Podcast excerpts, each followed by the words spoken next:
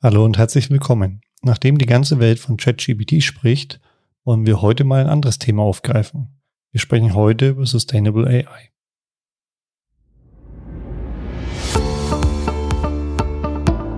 Knowledge Science, der Podcast über künstliche Intelligenz im Allgemeinen und Natural Language Processing im Speziellen. Mittels KI-Wissen entdecken, aufbereiten und nutzbar machen. Das ist die Idee hinter Knowledge Science. Durch Entmystifizierung der künstlichen Intelligenz und vielen praktischen Interviews machen wir dieses Thema wöchentlich greifbar. Willkommen zum Podcast von Sigurd Schacht und Carsten Lankion.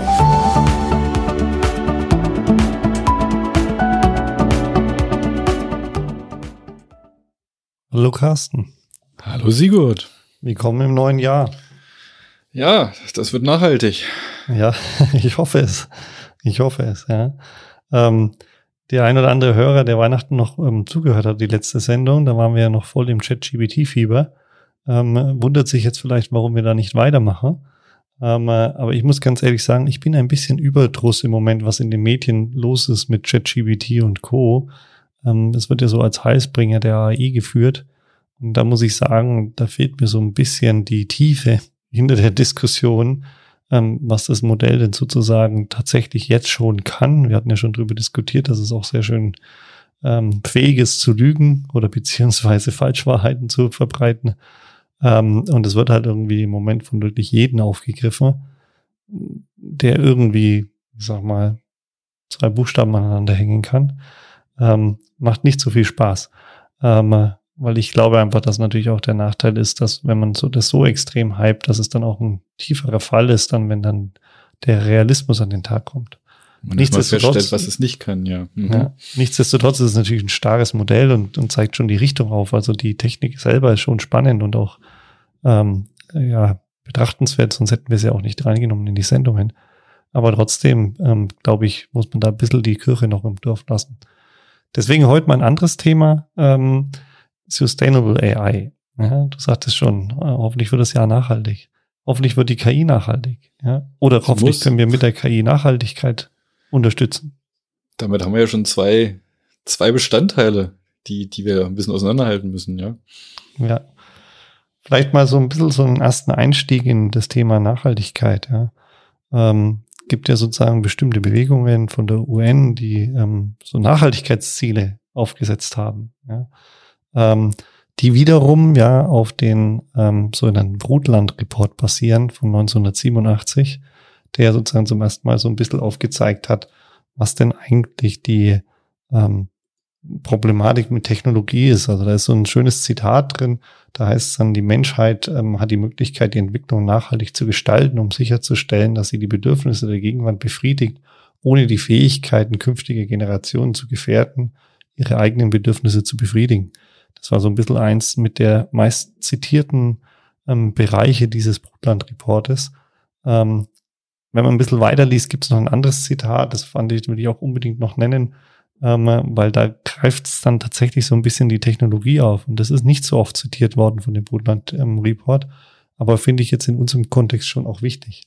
Und da heißt es nämlich, das Konzept der nachhaltigen Entwicklung impliziert Grenzen, keine absoluten Grenzen, sondern Grenzen, die sich aus dem gegenwärtigen Stand der Technik und der sozialen Organisation für die Umweltressourcen und aus der Fähigkeit der Biosphäre ergeben, die Auswirkungen menschlicher Aktivitäten zu absorbieren.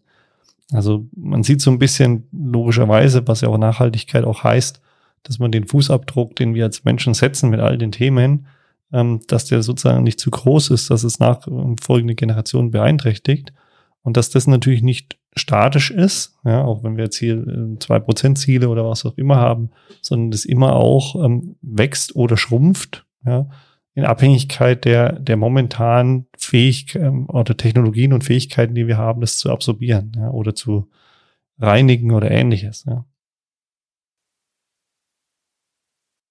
Wir waren neulich mal mit meiner Familie hier im, in, in Nürnberg im Zukunftsmuseum.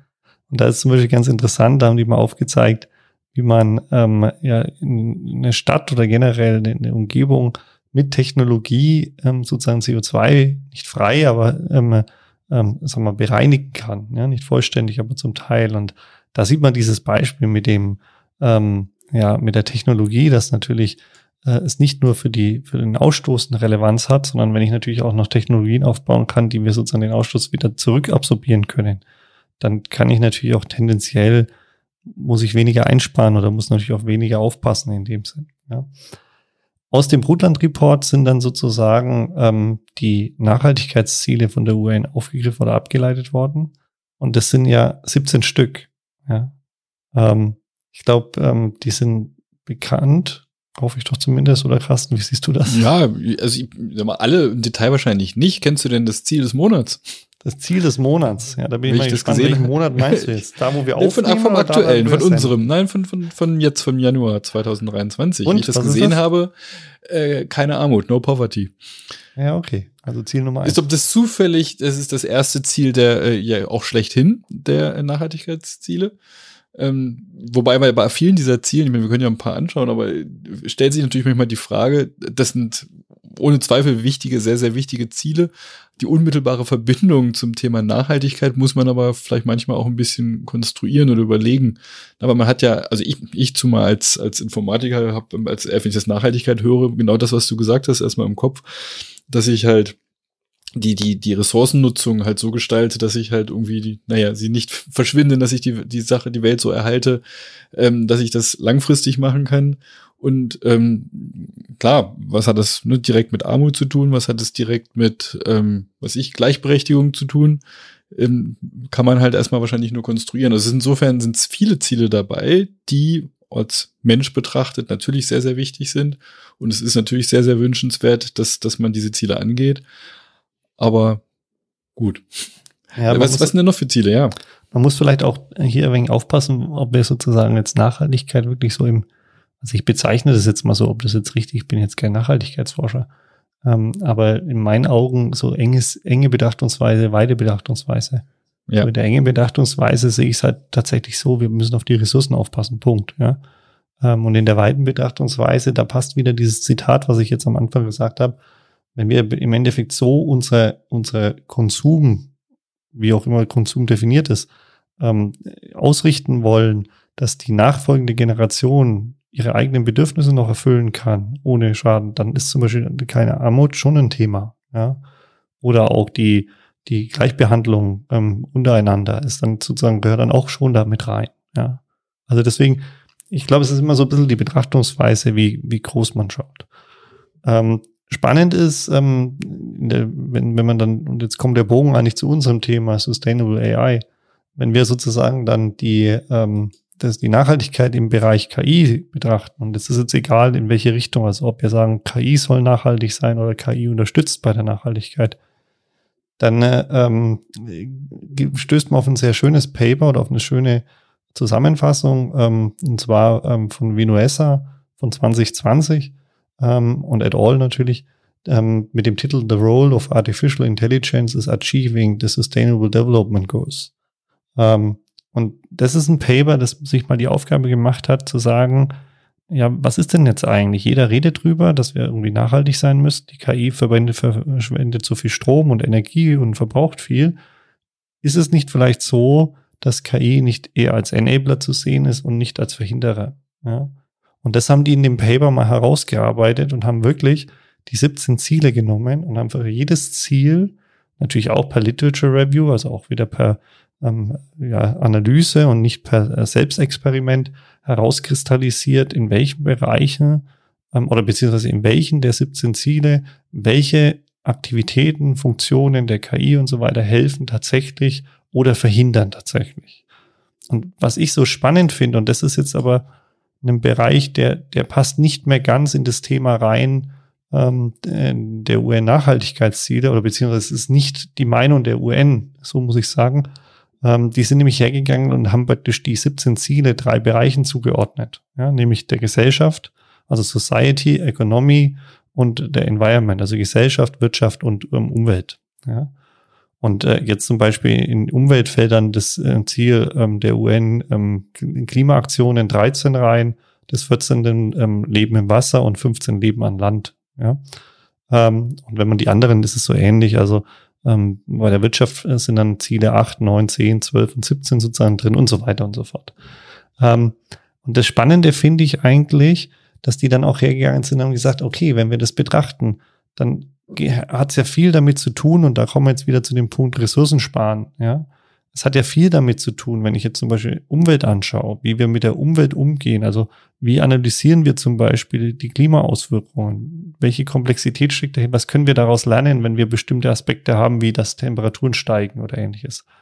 Oder wie verwenden wir die Ressourcen im Wasser ähm, oder auch an Land, das ist egal, ähm, um trotzdem noch unsere eigenen Bedürfnisse zu erfüllen. Das heißt, wir haben also sehr häufig das Thema, dass wir eine Ressourceneinsparung bei gleichzeitiger Optimierung des Outputs haben wollen. Ja, weil wenn man dann wieder an die Gesellschaft zurückdenkt und sagen, keine Armut, dann ist ja vor allem halt ähm, Hunger sozusagen ein großes Thema oder, oder das ist ja Ziel 2, Zero Hunger, ähm, dass wir dann im Endeffekt ja sagen, okay, das ging mir ja nur hin, wenn wir effizienter mit den Ressourcen umgehen und nicht Monokulturen aufbauen oder irgendwas. Ja.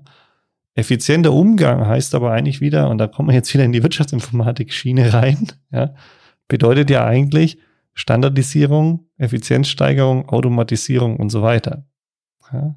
Und natürlich auch Technologisierung. Wenn man, ich wollte gerade sagen, also man ja. kann nicht bei der Technologie bleiben. Wenn ich jetzt was einsparen will und noch besser machen will, äh, heißt es in den meisten Fällen ja, dass ich halt irgendwie einen Technologiesprung, dass ich neue Technologien habe, die mir das ermöglichen. Ja. Und, und das Interessante ist, wenn man jetzt, und äh, wir hatten im Vorfeld ja auch darüber diskutiert und auch nochmal geguckt, ähm, diese 17 Ziele werden ja ähm, äh, darunter liegen, um die zu konkretisieren, ja 231 Indikatoren, ähm, mit denen man sozusagen dann auch diese ähm, Nachhaltigkeitsziele der UN messen möchte und, und auch nachvollziehen möchte und auch ähm, besser interpretieren möchte. Ja? Und in diesen 231 Zielen ähm, taucht das Internet ein paar Mal auf, viermal, dreimal, je nachdem, ähm, also nicht je nachdem, wie man sucht, aber ich habe es, glaube ich, viermal gesehen. Du hast vorhin gesagt, du hast es dreimal gesehen.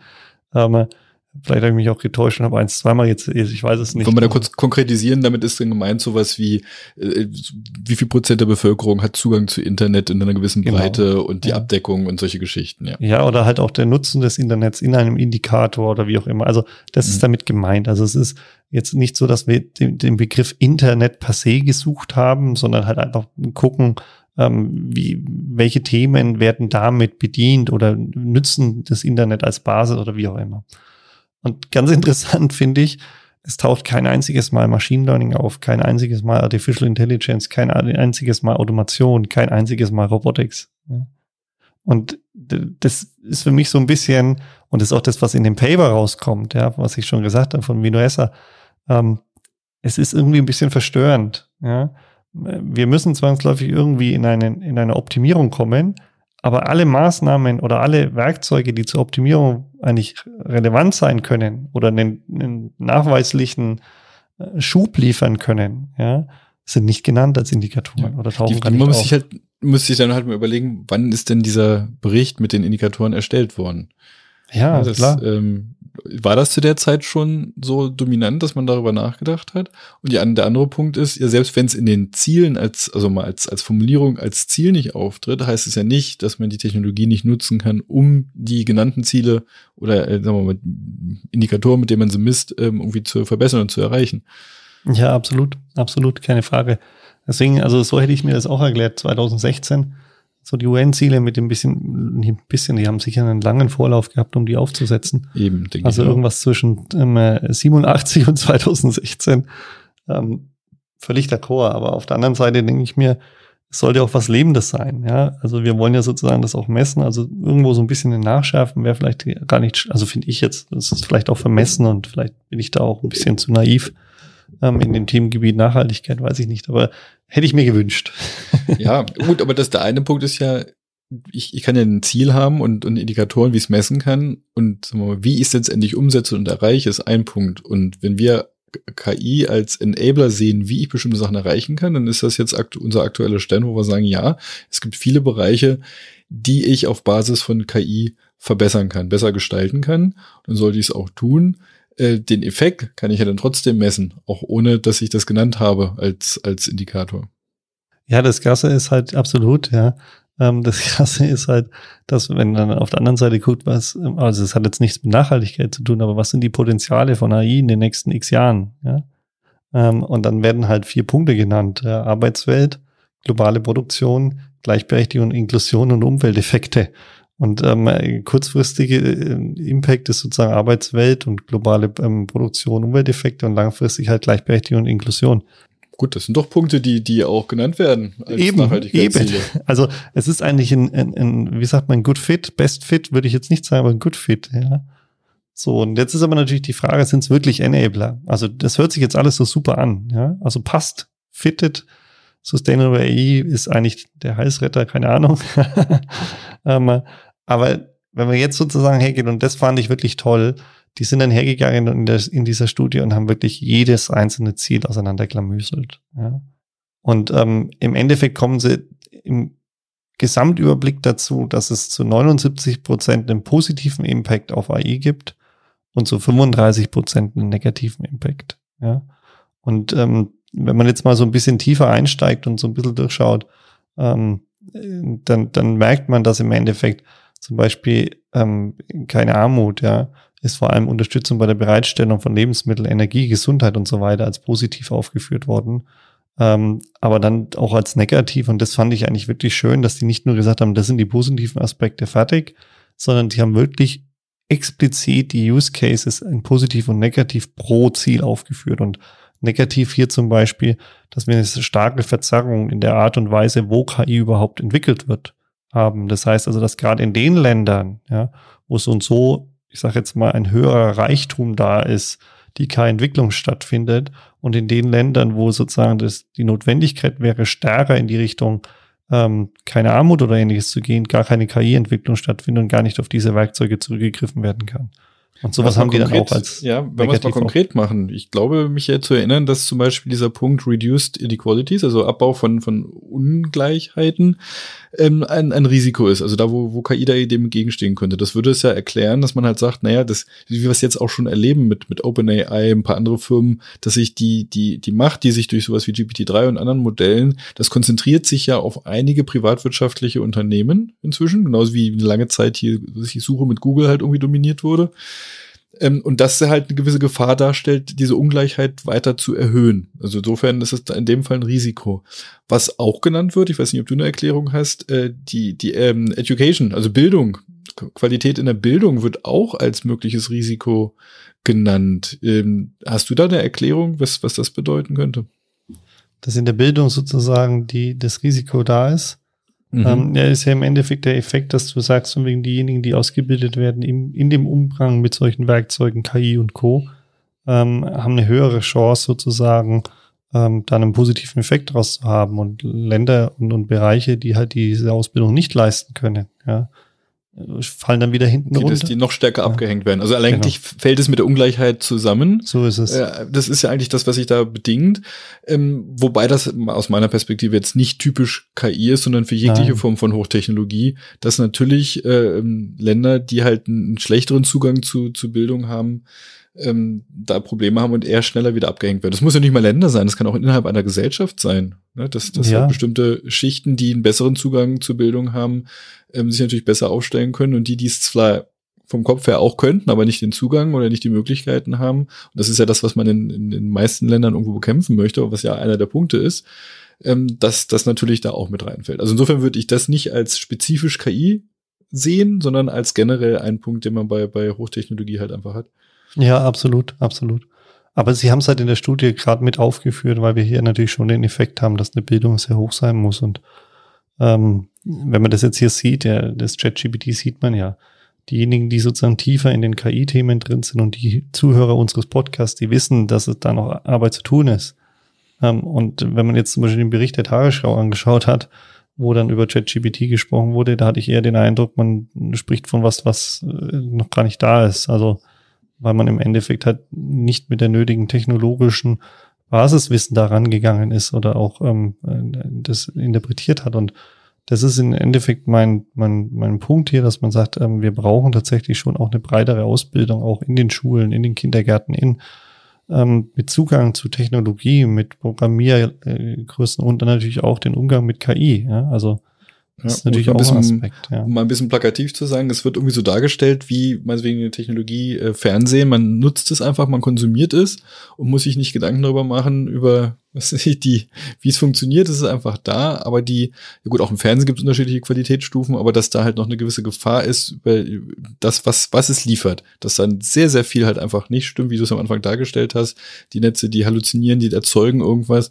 Und wenn man da sich zum Beispiel solcher Sachen nicht bewusst ist und das prüft und macht, so wie wir ja den, den Studierenden und Schülern auch mal wieder sagen, naja, wenn, nur wenn ich was im Internet recherchiere, was Googler und ich im Internet was finde, heißt es ja nicht, dass es stimmt, dass man da kritisch draufschauen muss. Hier man noch mal umso mehr, weil irgendwo dieser, ja, weil es eine Maschine einem, einem vorgaukelt, es ist schön formuliert, es sieht glatt aus, es ist genau zugeschnitten auf meine Frage, dass man irgendwie das Gefühl hat, ja, das ist jetzt perfekt, das ist super.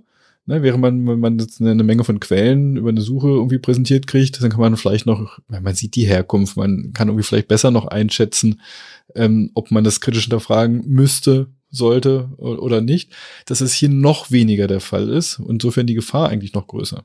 Ja, ja, absolut.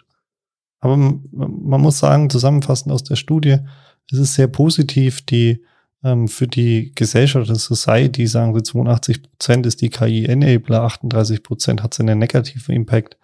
Bei ähm, den wirtschaftlichen Aspekten 70 Prozent positiver Impact, 33 Prozent negativer Impact und Ganz gut ist sozusagen Umwelt, ähm, 93 Prozent positiver Impact, ähm, 7 Prozent negativer Impact. Das sind zum Beispiel bei den Landthemen so Themen wie AI identifiziert Wilderer, ähm, Frühwarnsysteme bei Naturkatastrophen, für Klimaänderungen, klimatische Analyse, Analyse durch KI, um das besser zu verstehen. Also das ist natürlich sehr stark datengetrieben, sehr stark komplex. Ähm, und da ist natürlich die KI schon ähm, ziemlich gut greifbar. Genau, dass sie gut bringt ja. viel und hat auch weit, weitaus weniger negative Auswirkungen, als man es vielleicht äh, bei anderen gesellschaftlichen Themen so der Fall hat. Ja. Aber ein großes Thema ist natürlich immer der Ressourcenverbrauch. Das muss man natürlich auch so sehen. Ähm, die KI frisst einfach natürlich und das haben wir ja schon oft thematisiert. Und, und genau, wenn es, ja. Dann sind wir nämlich genau bei dem anderen Punkt. Wir hatten ja schon gesagt, also es, es gibt so eine Bestrebung des Menschen, das einfach Sustainable AI nennen, nachhaltige KI. Ich bin damit nicht glücklich. Wenn wir das die Thema Nachhaltigkeit und KI haben, ne, wir hatten ja gesagt, einerseits, ich kann KI-basiert Nachhaltigkeit versuchen zu unterstützen. Das hatten wir gerade thematisiert. Und auf der anderen Seite kann ich ja betrachten, wie nachhaltig ist die KI selbst, also eine, eine KI, ein System oder auch der Entwicklungsprozess, um, um solche Modelle, die dahinter stehen, zu erzeugen. Beides als Sustainable AI zu bezeichnen, wie gesagt, ich habe Probleme damit, weil für, für mich jetzt sprachlich vom Gefühl her, wenn ich sage Sustainable AI, dann habe ich eine KI, die nachhaltig ist und nicht eine nachhaltigkeitsunterstützende äh, oder fördernde äh, KI. Das sind für mich zwei verschiedene Dinge, aber sie bedingen sich in Teilen, denn wenn ich mit Hilfe von KI Nachhaltigkeit fördere und aber außer Acht lasse, was denn die KI selbst wieder an, an ähm, ja, nicht nachhaltigen sagen wir mal, äh, Effekten hat, also sprich CO2-Konsum letztendlich, Ausstoß, das ist ein, wirklich ein ganz, ganz wichtiges Thema. Und ja, deshalb absolut. ist es halt auch wichtig, sich damit zu beschäftigen, wie nachhaltig die KI selbst ist. Ja, und ähm, ich würde vielleicht vorher noch ganz kurz was einwerfen, weil ähm, ich finde es interessant, ähm, man kann ja diese nachhaltige KI auch praktisch in die KI-Ethik mit einbetten, weil es ja im Endeffekt der Umgang mit den Ressourcen ist. Und unter der Gesichtspunkt ist es interessant, weil KI-Ethik hat sich in den letzten Jahren oder Jahrzehnten in Wellen entwickelt. Ja, wir haben so die erste Welle und man muss sagen, diese Wellen enden nicht. Also das ist nicht so, dass das jetzt sozusagen mal vorbei ist und man denkt nicht mehr drüber nach, aber man kann so ein bisschen sich so bildlich vorstellen. So die erste Welle war im Endeffekt alles, was ist Superintelligenz und Roboter und um Gottes Willen, die wird die Menschheit ähm, auslöschen oder ersetzen. Die zweite Welle war dann eher das Thema, naja, und äh, wie gesagt, es läuft alles noch. Blackbox, Unklarheit, Bias, Explainable, Privatsphäre, solche Themen. Und die dritte Welle ist das, was man jetzt eigentlich so merkt, Ressourcenverbrauch, nachhaltiger Einfluss, ähm, effiziente Datenbeschaffung, also um praktisch die, die negativen Auswirkungen von der Technologie, die einfach viel Ressourcen frisst, in ihrer Anwendung, in ihrem Trainieren und so weiter dann auch reinzukriegen. Das sind so drei Wellen, die, die sozusagen gelaufen sind, wobei halt, wie gesagt, die sind nicht geendet und dann kommt die nächste Welle, sondern die überlappen sich und laufen noch, weil die Themen sind zum Teil immer. Schaukeln sie sich auf. ja, vielleicht auch das. Wahrscheinlich sein, ja. kommt es hoch, aber das kommt ja auch nicht von ungefähr, weil jetzt müssen wir halt genau überlegen, die dritte Welle, wo es hier mal um, um die Nachhaltigkeit der KI selbst geht jetzt mit, ähm, sagen wir mal, mit, mit den, gerade mit den großen Sprachmodellen, also Riesenmodelle, ähm, die, die jetzt ständig wachsen und die einen wahnsinnig hohen Verbrauch haben an, ähm, ja, ähm, sag mal, was, was, was man da an, an, an Geld und, und CO2 letztendlich ähm, das mal am Ende ausstößt, das ist ja. wahnsinnig. Ähm, das, das wächst. Tonnen. Wie viel? 550 Tonnen GBT3 trainieren. Ah, okay. Also man, man, man, man, man misst es ja gern mal hier an, an was hat denn zum Beispiel ein, ein Pkw im, im Lauf seines gesamten Lebenszyklus von, von, keine Ahnung, 10, 15, 20 Jahren. Und dann kommt man ja auf, auf mehrere, fünf bis zehn Pkw wahrscheinlich. Ähm, ja, mehr. Es sind 57, 57 Tonnen ein Pkw. Ähm, und dann halt 515-fache sozusagen. Ja, meine ich, das meine ich, also 10, 15 ja, genau. Pkw, auf mein ganzes Leben betrachtet. Also was ein, das Trainieren eines, das Trainieren eines Modells. Und das ist ja noch nicht die Nutzung.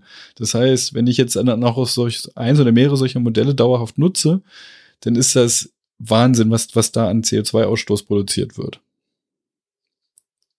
Das ist, ja, man, man, ist auch mal wieder ganz kurz plakativ zu sagen. Ich meine, nur weil ich jetzt am Ende so eine Technologie habe, die toll ist, muss man sich aber irgendwann auch tatsächlich, kommt man so zu dem Punkt, sich Gedanken zu machen, nutze ich sie jetzt wirklich für die eine Aufgabe, die ich habe, oder tut es auch was Einfaches? Genauso wie wenn ich jetzt sage, ich, ich gehe, was ich zum Einkaufen, fahre ich mit dem Fahrrad oder mit dem Auto. Natürlich ist es mit dem Auto schneller und praktischer in vielen Fällen, aber wir machen uns heute Gedanken, ob es wirklich notwendig ist oder ob wir der Umwelt was äh, Gutes tun und der Gesundheit und zu Fuß gehen und mit dem Fahrrad fahren. Und das kommt letztendlich bei der KI jetzt irgendwann genauso. Ich glaube es auch. Ich glaube es auch. Also du hast es ja vorhin so schön gesagt, man muss ja es in die zwei Richtungen aufteilen. Einmal AI for Sustainability, also praktisch, ähm, ähm, wie kann die KI die, die Nachhaltigkeitsthemen unterstützen und einmal ähm, Sustainability of AI, ähm, also praktisch die KI selbst nachhaltig zu gestalten ähm, effizienter zu sein. Haben wir auch schon mit vielen Verfahren darüber gesprochen, Weak Supervising, Human in the Loop, keine Ahnung, also all diese Themen. Ich denke, wir sollten diese zwei Aspekte nochmal aufgreifen in der nächsten Sendung ähm, und die mal genauer durchleuchten, um dann mal auch zu zeigen, was sind denn die Ansätze in den jeweiligen Bereichen. Ja? Mhm. Also sowohl das eine als das andere und haben jetzt, glaube ich, so einen schönen Einstieg mal gehabt, so in der Diskussion. Ja ähm, und würde vorschlagen, dann nächste Woche da weiterzumachen, oder? Also das heißt, die, die Ressourceneffizienz Richtung Daten und, und Rechenleistung, die wir brauchen, um KI nachhaltig zu gestalten, das ist eine gute Idee. Ja, Carsten, vielen Dank fürs Zuhören an die Zuhörer. Vielen Dank dir, Carsten, wieder für die nette Diskussion, wie immer. Danke und dann wünsche ich Ihnen eine schöne Woche. Bis dahin, ciao.